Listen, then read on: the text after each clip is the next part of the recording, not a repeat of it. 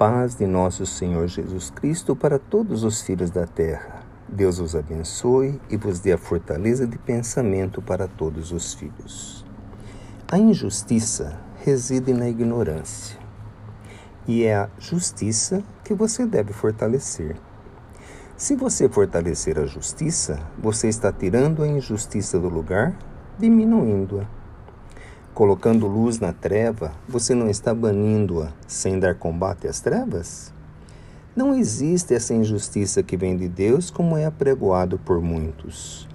O sofrimento que existe não é criado por Deus. Tudo o que acontece tem o seu motivo de ser. Muitas vezes, quer-se ter as respostas no imediatismo. Fortalece o bem, quer fortalecer a justiça, acende a luz onde houver trevas. O combate não é formoso, pois já é uma injustiça. No tempo dos profetas, a necessidade era maior e a veemência tinha que ser maior, dando a impressão de combate, mas não era isto.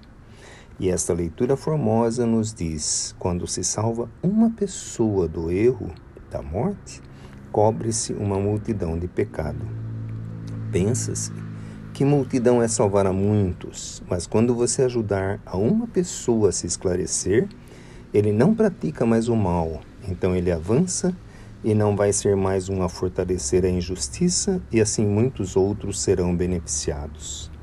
Ele irá fortalecer a justiça e exemplificar o bem.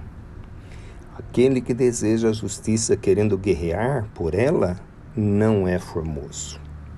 A ação de Deus é muito, muito, muito, muito maior do que se pode imaginar. A tolerância, o amor, tanto você é coberto por ele como aquele que ignora o mal, senão haveria injustiça.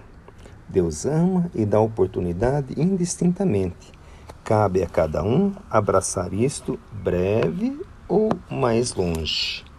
Agradece todas as vezes que você já sentiu o perfume do ramalhete de nosso Senhor Jesus Cristo. Pai Tomé.